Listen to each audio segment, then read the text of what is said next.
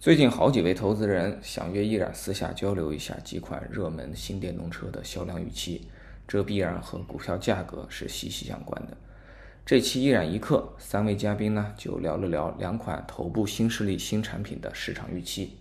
理想 L 九市场定位奶爸神车，号称五百万内打遍无敌手，据官方表态，月销量肯定过万。高小强、张文瀚依然都不同意这个判断。尽管三人当中就有两位是二娃的爹，货真价实的奶爸。这期节目说好了聊聊两款车，但百分之八十以上的时间，三个人都在聊理想 L 九，可见未来 ES 七确实是未来有史以来话题性最低的新车。强哥说这 ES 七比 ES 六数字大了一，价格高了十万，让人实在兴奋不起来。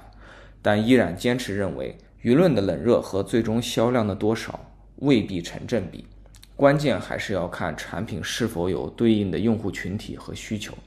要论话题性，贾跃亭的 FF 九幺、许家印的恒大汽车、罗永浩的锤子手机并称二十一世纪三大流量天王。今年我们在那个公路飞行的这个产品经理群里做了一个快速的调研，然后我们会看到，呃，预测这两个车的销量，然后理想这个车。呃，外界啊，理想自己本人他是非常自信，会很快在九月份、十月份达到月销一万的水平。然后呢，从网上流传的理想工厂的产能计划来看，这个车后续的排产都是一个月一万多台，自信满满。但是我们产品经理群其实调研下来，五十多位产品经理给出的呃最多的评估还是预测这个车的月销量会在六千左右的水平。你们、你们、你们是怎么看的？你们觉得这个这个车，嗯？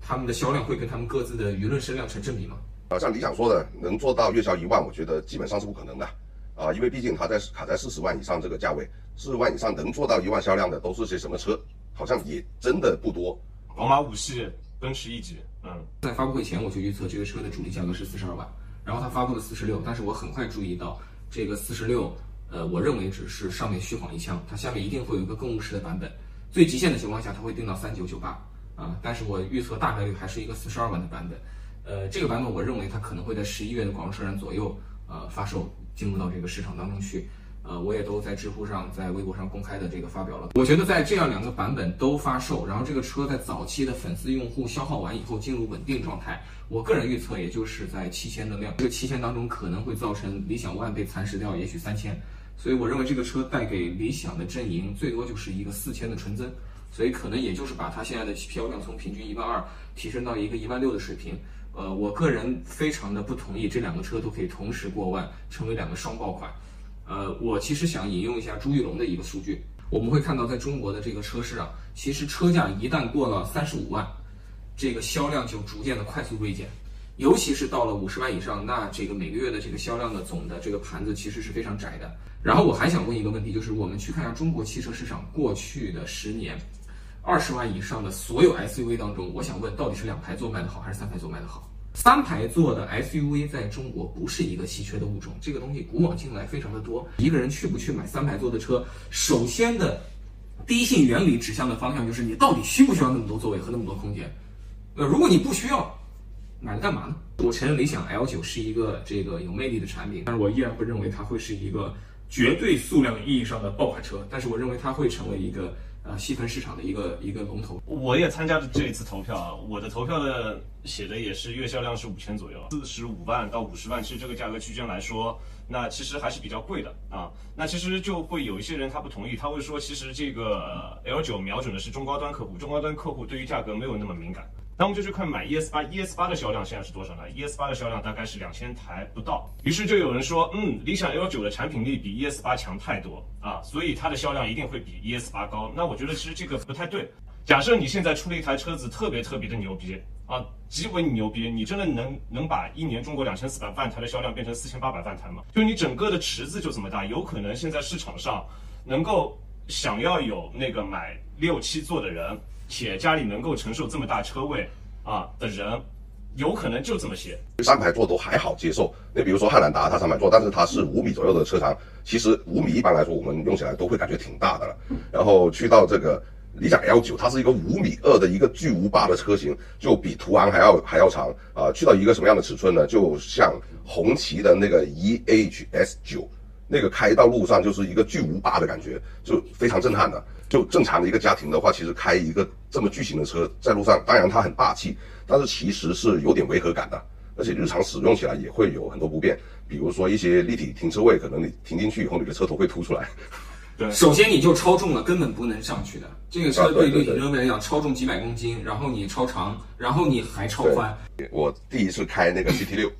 然后开回家，就当时我才刚开始去接触试驾这个这个事儿啊，开那个 GT 六就五米二几的车长，然后我们这边很多路边的那种划线停车位，已经是正规的车位，然后是停不进去的，只要前后那个车都挨着白线停的话，你开一个 CT 六是停不进那个车位，因为它的车。位，它的车位很有可能是按照五米去划的。嗯对，然后你就眼巴巴看着当年在东日产的时候，我的这个前辈和当时的这个大领导雅嘎塔教给我的，他那时候五十八岁，他是日产第一批从尼桑从日本派到美国去的这个汽车产品经理，然后他也成为了呃尼桑体系里的高管。他跟我讲，他说小孙呐、我在美国工作二十年的经验浓缩下来一句话，就是美国人喜欢的车就叫做大车，这是他二十年的经验的这个精华。他说，所以你日本车在美国成功，就是闭着眼睛把车拉大，然后你突然发现到了年底就拿了美国的 Car of the Year 的大奖。之前这个日本职人他冥思苦想，天天在这个这个螺丝壳里做道场，然后再研究怎么让车更符合消费者，最后就发现就是把车搞大，你一搞大，最后这个雅阁呀、天籁呀、凯美瑞啊、亚洲龙啊都拿了那个大奖啊！你之前小里小气的时候，你永远都是一个廉价的代步工具，就是就是这是实际上说明一点，就是全球来讲各个不同的这个板块的老百姓啊，实际上就因为居住的地理环境不同。经济条件不同，最后对车的需求是很不一样的。地理是一个非常重要的因素。我想讲一个我的理论啊，就是车按照大到小来讲，美国人是最大，再往下是中国，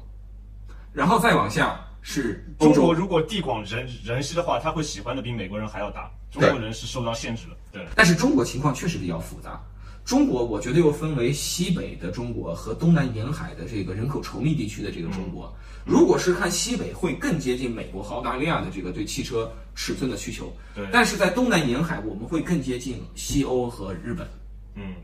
所以我想说，理想 L 9这样的车啊，它可能在中国最后也是这样子的，在部分的地区它会更受欢迎。但是我觉得在上海的内环，在这个深圳，在这个对吧，这个这个广州，你买个 L 9真的走街串巷，其实你是很不方便的。我昨天开车开 Model Y 出门，然后在一小巷子去接人，最后就跟人家那个会车的时候，我为了躲对方，我就稍微在边上蹭了一下。这真没办法，那巷子就那么窄。如果我当天开的是 L 9这车就没法过去了，就大家需要尴尬的停在那里去搞发搞发。现在很多还没有去夸 L 九的人，可能都是进店买的人，因为他真有两个小孩，他家真有老人住一起，然后他可能真有一个买大车的需求，然后他还恰好真有钱，然后他恰好真有这个车位，然后他可能恰好还生活在中国的黄河以北，对吧？或者是这个偏西部，这个城市道路比较宽阔，然后人口密度没那么高，没有上海和广州这种小巷子。我想再多说一下，这个车的行李箱是多少？这两天各个平台的自媒体都刷屏了，你会发现他们一遇到行李箱这块儿就一跳而过。这个车带全家人出门，六个座椅，如果坐满，两个老人，两个小孩儿，对吧？一对夫妇的话，它的行李箱空间只剩下两百多升。两百多升什么概念啊？你去买一个 Polo，买个飞度都有三百升出头。嗯，嗯，你去买一个臭名昭著的，不说臭名昭著吧，就是在 MPV 界被认为非常优秀，但是拥有巨大硬伤的产品——本田奥德赛，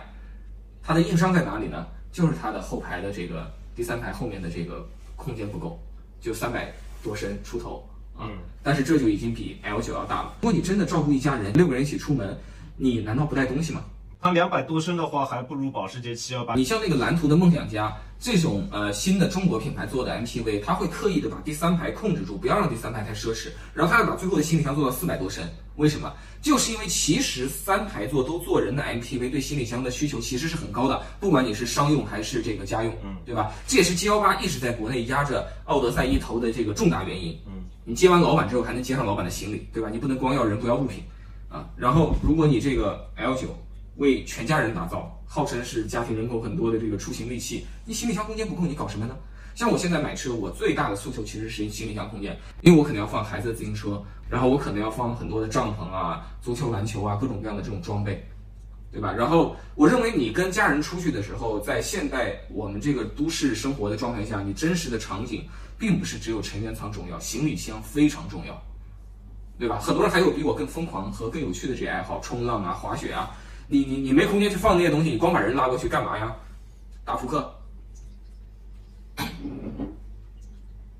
没错，这就是我的意思。那这个 L 九它比途昂还大一圈，但它行李箱其实基本上跟途昂差不多大。对，就三排座打开的时候，其实行李箱是能用啊，可能可以放一两个大点的婴儿车你都不能放更多的东西了，也就那么点地方了。营销的时候一直在讲奶爸车，讲照顾全家的每一个人，但其实我觉得这一点上是我我是没有看懂的。作为这个奶真真实的奶爸，我其实是特别不喜欢多屏幕的车、大屏幕的车。第一，这么多屏幕，这个光污染，别说对小孩了，对成人我认为都是一个巨大的干扰和打扰。啊、我也开过高和，我也开过这个理想 ONE，我是喜欢不起来的。我喜欢 Tesla，我喜欢蔚来，就是你的屏幕最好少一点，然后尺寸也不要太夸张。然后第二个问题就是，我在这些多屏幕的车里的后排和副驾待的时候，我从来没有任何欲望去看个电影啊什么的。就算我这时候要使用一个屏幕，会打开手机处理一点个人的事情啊，发个微信给小姑娘啊，这个这个刷一下最新的 NBA 集锦，就干点这种正常人会干的事儿。那是你，你要考虑一下家人的感受嘛。你给小孩子刷一个小猪佩奇，那不是很好吗？哎，这就是问题，我绝对不会干这种事情的。你看现在的小孩子，他们这代人的问题就是在非常小的时候接触了太多电子产品。其实从教育学上，从人的这个自然发展上，这是很不好的。其实这种电子产品，这种信息化、虚拟化的东西，它应该在它的逻辑世界构建的比较好的时候，差不多可能在九岁、十岁之后，再比较多的去触及。这这这，我是我是很严肃的讲这个，就是就是，其实你在很小的时候去给孩子看电子产品是不负责任的教育行为，但是在国内很多的家长没有这种意识，而且在国内会发现特别多的家长在外面的餐馆为了让孩子吃饭，给他杵一个 iPad 或者手机，然后那小孩呢就看着 iPad 和手机，然后六神无主，然后盲目的接受这个家长的喂饭，从而呢安静的把一餐饭吃完。就是我们这种行为实际上是非常短视的啊，他一方面呢上市里，另一方面的话，其实让这个孩子接触了在他不应该接触的年纪接触了太多的这种速度化的信息，然后现在居然有一个车，对吧？在这个小孩坐车的过程中看到这么多的屏幕，这就等于告诉这个孩子，人类就是生活在无数的屏幕当中去的。然后你生活中最重要的东西就是这些屏幕里的东西。然后你要知道，从呃消费品上来讲，这种电子化的信息消费品啊，它注定了是比实体化的东西更吸引人的。嗯，就是你只要刷惯了抖音，你是不会回去愿意认真看书的。它是经过了观赏优化的。你只要在坐车的时候看到了这个，你以后坐车的时候就没法跟人类培养出正常聊天的这种这种能力了。车里在这种不断震动的环境下去看一个屏幕，实际上是你在家里安静的坐在沙发上看屏幕的视力的伤害可能是两倍到三倍。我其实跟不同的一些家长交流过，我觉得其实很多的家长都意识到，在车里是不要让小孩去看屏幕，然后在平时要尽量的控制小孩跟电子产品的接触，直到他足够的成熟。我是能理解，但你要知道，大多数的家长他需要的就是一个手机，可以给他他家小孩看。对吧？奶头乐塞住他小孩，然后他可以对稍微的获得片刻的安宁。对，这是能片刻的安宁，但代价呢？代价是比如说，对于那个家长来说，他在开车，哎，爸爸，你拿你的手机给我看，和爸爸你把屏幕打开，我两个那都不选你说爸爸会选择哪一个？他肯定选择，那是你嘛。你要问那些在吃饭的时候让他们看手机的那些家长。而我个人的观察，我不知道是不是小城市啊、教育没达到那个程度还是怎么回事。反正我们这边吃饭的时候，啊、我不说很大的，十岁以下的小孩，基本上这种情况是占了百分之八十以上。有有一个车站出来鼓励这种事情，我觉得这叫助纣为虐，倒行逆施。哎呀，商家没这个责任。商家就是什么商品好卖，什么商品流行就干什么。但是，但是我认为啊，我认为如果是苹果造车，苹果不会这么造。我认为，然后我认为特斯拉这样的公司不会这么造。然后我也希望。像蔚来这样的公司，千万不要在下一代 ES 六和 ES 八上搞一堆屏幕啊！我觉得这个事情上还是要考虑用户体验和用，我这么说吧，用户感受不等于用户价值。我想说这个意思，用户感受感受最好。你让 CCTV 六天放，这这是在这是在毒害用户价值啊！但是很多时候我们会发现，有很多的这种呃网站产品也好，消费品也好，他们都拿用户感受凌驾于用户价值之上。实际上它是一种这种变种海洛因效应啊，这是我的这个看法。带着一家人出去开车两小时，你真的忍心让你的孩子看两小时这个电视吗？你看中国这些十十几岁的少年在学校里，十个里面九个都是九点五个都是近视眼，对吧？很多人小学就近视了，这是一个世，我认为这是一个世界级的丑闻。你走到全世界，去到任何一个国家，你都没有见到这种现象，只有在中国是这样子的。其实你这么一说，我突然间想起一件事情啊，就是我以前读大学的时候，周日的时候，我爸会开车送我，把我从家里送到学校里面去。其实我平时和我爸的交流并不多，但是那一路大概会开一个多小时，是我每一周都会和他去聊天的那一个多小时。我现在想起来这段时光还是很美好的啊。那其实方圆前面想的这一点，我就突然间想到一个场景，又让我对以后的生活会感到有一些担忧。就假设以后的车子里面就都是屏幕啊，然后我也得送我的孩子去读书呗，对不对？然后他们都不愿意和我说话，他们上车就是看着屏幕。其实我这种感觉，我试想一下，我会蛮糟糕的，而且我会很不高兴，因为你们是别说是你小孩了，是司机吗？对不对？嗯，别别说是你小孩了，你现在要约会一个姑娘，这个姑娘跟你约会的时候，天天就低头看屏幕，你什么感受？对，在车里是你跟你的朋友和家人在一起，嗯然后在这个时候，我们最需要的东西难道是屏幕吗？嗯，是，对吧？刚文翰讲的那个场景让我想起杨德昌的那个电影《牯岭街少年杀人事件》，里边的话，那个小四和他爸爸在他们一起从学校回到家的那个过程中，两个人推着这个自行车，就会有父子之间的对话。那其实，在车里面是一家人很难得的独处的时间，因为像其实像中国人都比较内敛嘛，一般在家里面都是各有各的事儿，小孩子就做作业是吧？然后妈妈就可能做饭搞家务，然后爸爸可能就在忙别的事情，就你很少会有一个机会说啊，大家来一个家庭会议啊，坐在一起专门聊聊天。其实这种机会是很难得。没屏幕的时候，你可以顺理成章的去聊天。如果你有一个屏幕搁在那儿，但是你不给你家小孩开，那这个问题才是更严重的问题。小孩会要求你开呀、对不对？当他知道这边有一个屏幕的时候，现在这没有的时候就个没事了。它这个车是分布分布式的布局，所以应该不同的屏幕由不同的人控制，这你也管不着，你开你的车吧。对，是，对吧？特斯拉和蔚来的那个屏幕呢，是大部分时候是前排的这个成年人在控制，因为它只有一个屏幕，它是中央式的。你一旦变成分布式的了，你真的管不着了，它还能语音控制呢。嗯，是啊，对，嗯我觉得我们聊了很久这个 L 9了，也许我们应该转战一下 ES 7这个车。嗯，其实从我们今天聊天的这个话题上来看，也直接证明了 L 9这个车的话题性，对吧？对你看我们在聊了，这么久之后，我们才转战 ES 7。然后 ES 7其实那个，嗯，我觉得圈内的人关注度也不高，然后网上的讨论声量也不大，然后好像很多人都会觉得这个车多多少少就是一个 ES 6的威力加强版，然后也都是未来的那些东西。你要么说它是 ES 6的威力加强，要么说它是一体7的拉高版。我就跟你说，你个凯美瑞的东西改款有什么好讨论？那 ES 七就是一个 ES 六的东西改款，反正我看来是这么回事儿。啊，基本上壳子改变不大，对吧？然后尺寸变化不大，然后内饰可能漂亮了点，然后多加了点功能，那不就是传统车厂可能每两三年的中所谓的中期改款嘛？就所谓的全新凯美瑞啊，但实际上它可能就是个八点五代或者九点五代，它并不是。哎，但这个我，我但这个我强哥我不太同意啊，就是因为传统我们看到那中期改款，我们都很清楚啊，一般在车企里边投资规模可能就是几千万，了不起一个亿，它改的东西真的是很有限的，很多时候是一点点外形的小修小补，配置增加个一两项，换个车身色啊，就是这样。但是这次的 ES 7如果我们实打实的去看，第一，它的整车的这个尺寸有变化，轴距有变长，全长有变化；第二的话呢，它的这个动力系统换了，它的两个电机都换了。然后呢，这个都换了更新的电机、更强悍的电机，大的 SUV 啊，三点九秒。然后第三的话呢，它的这个智能硬件更换了，什么激光雷达啊这些新的东西，八五五芯片这些东西跟 ET 7是保持一致的，这些东西都远高于这个 ES 6。然后呢，就像你说的，它的这个外观和内饰也做也做了调整，内饰肯定是全面向 ET 7靠齐，也是一个更加这个二点零状态下的未来的内饰。呃，这个，所以我认为其实这次的变更幅度确实不能用传统意义的中期改来这个说。我我觉得现在民间那种说法，我觉得还是比较靠谱的，就是它是一个拉高版的 ET 7，因为基本跟 ET 7什么都一样，就是高。嗯我我是不这么看，就至少它中控台中间有一个分割线，这个设计是不是 ET 7那一套，是吧？这个是老的那一套，而且我觉得大家对于它为什么我认识的一些朋友甚至是实力代购的，但是会现在出来了感觉有点失望，因为它改名叫 ES 7，你就会期待它跟六会有蛮大的区别，然后出来以后感觉啊就这，因为它把期望值拔高了。我觉得强哥这一点说的特别好，嗯，这一点对，然后大家也会对于同样叫做七的 ES 七也会有同样的期待，然后出来啊，就个 ES 六威力加强版，嗯，会有落差，真的。我感觉其实这一次 ES 7是为之前未来没有做好新谱规划去擦了一次屁股。回头我们再去思考的话，ES 6似乎叫六有一点不妥，因为六和八其实太接近了，这 ES 6就应该叫做 ES 7，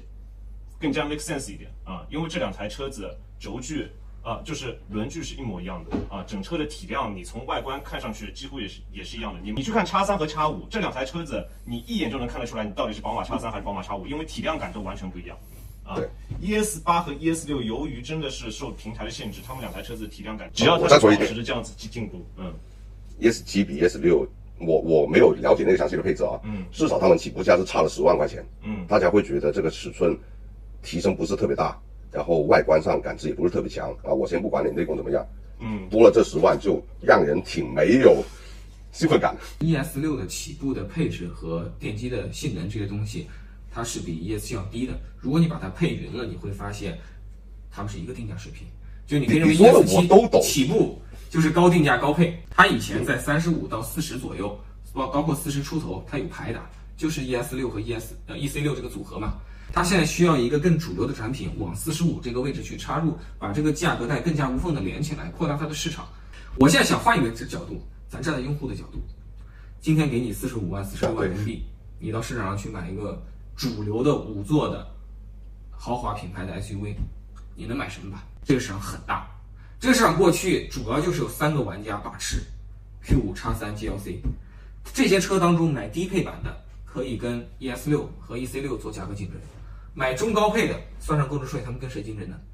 现在不是有对手了吗？而且我觉得，如果我们拿 ES 七去跟高配的叉三和高配的 GLC 比，我觉得产品力确实是相当之领先，所以我认为这个购买力百分之百的摆在这里，然后产品上你又明确的有优势，所以我只从市场用户真实需求的角度，我觉得未来 ES 七它是有价值的。我现在认为 ES 七这个产品的争议在于什么呢？第一，对于行业专业人士来讲，这车没啥意思，因为你的东西我们在 ES 六和 ET 七上都看过了，你这个没啥好研究的，对吧？所以对我没价值。甚甚至它还没有 E T G，看起来更先进、更前卫。对，同样对于媒体来讲有意思吗？没有意思，因为也没有太强的新鲜感，对吧？除了那个电动脱钩，你没有东西比 E T G 更更酷啊。好，那么对于未来的老用户来讲，这车有意思吗？我觉得也不够有意思，因为老用户会觉得我以前开的 ES 六、ES 八跟你好像区别不是那么大，所以很多老用户现在骂的很厉害。其实老用户老用户更希望这个时候 ES 7长得像 L 九一样，拥有 L 九那样那么多创新的功能，那么不一样的设计，那么不一样的理念。但是我现在想，对，但现在我想说的是，对于未来的新用户呢，如果你是一个消费者，你有四十五万的购车预算，你今天第一次走进未来的展厅，对于这种人来讲，ES 7是不是好东西？我觉得是个好东西。所以其实我专门打电话问了一个我认识的 fellow，我说 ES 7这车在网上讨论声量不大，你们的那个客流和这个销售情况怎么样？他跟我说挺好的。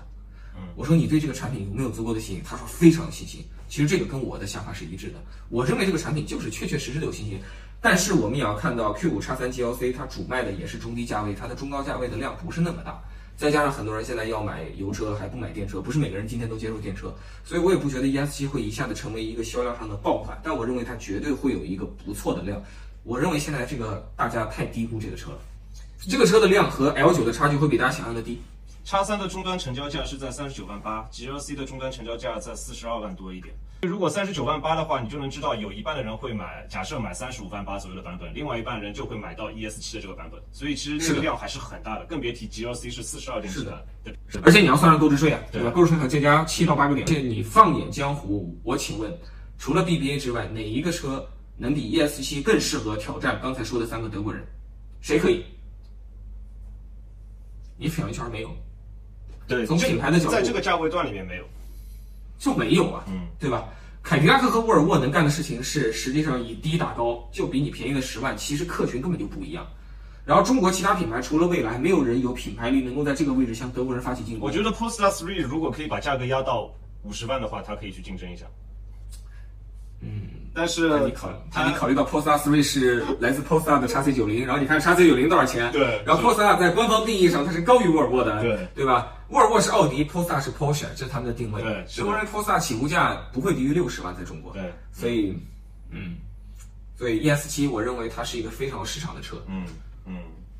是。太多人低估了。而且就包括那个媒媒媒体声量，或者说用户感觉到进步并不是很夸张，其实不会影响它的销量。我们就这么说，你宝马三系在发布了以后，你也就会知道叉三会变成什么样子，因为他们会沿用同一套的动力总成和同一套的设计语言。这是一个人人性的缺点。我这么说吧，如果未来没发过 ET 7这次发 ES 七你就觉得挺牛的。哇，还有激光雷达，哇，对对吧？还有电动脱钩，哇，还有全新的电驱动系统，加速达到三点九秒，后驱动居然有三百千瓦，全世界能生产这样的功率的单电机，好像也只有这个特斯拉、蔚来两家，你就会一堆哇哇哇。嗯，但是问题是，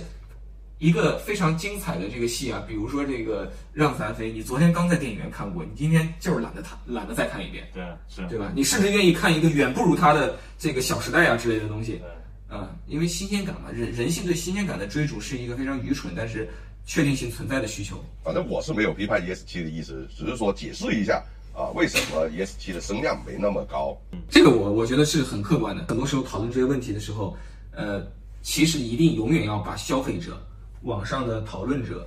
然后从业者，然后媒体这些不同的阵营要考虑清楚。很多菜摆出来啊，他不可能四四群人都喜欢。嗯，就包括那些觉得对 ES 七失望的人，可能最后他也会买，嗯他骂归骂，对。对因为他就切中了这个口，今天讲话讲太多了，今天你讲了至少百分之九十五的话，对，真的，真的吗？夸张的讲，今天你讲了百分之九十五的话，嗯，我我我今天讲话时间应该不超过十分钟，连五分钟应该是五到十分钟。今天我讲话，有吗？嗯，反正我也感觉特别多。对，强哥应该也是五到十分钟，你大概自己一个人讲了一个半小时。这期节目其实录制于一个月前，理想 L 九刚开完发布会，但最近可能是疫情过后，客户需求一下爆发，迫于生计，各种出差、各种 PPT、各种汇报，所以顾不上一染一刻的栏目制作。这个月里呢，蔚来、理想这两家公司也陆续陷入各种风波。抛开这些风波不谈，这种网红体制和免费流量，确实让许多曝光度有限的传统车企们是十分羡慕。这种局面直接导致了现在许多传统车企的高管们也特别喜欢模仿新势力的打法。动不动就发个京剧海报，动不动就来个微博炮轰，动不动就输出一个不为世人理解的价值观。如果让我用成语来总结这种现象，这就叫为理学步。其实学习模仿本身没问题。东施效颦之所以被称为东施效颦，是因为模仿的人是东施，长得实在太丑了。你让貂蝉去模仿一下西施，人们就不会嘲笑了，那就不叫抄袭模仿，那叫致敬经典。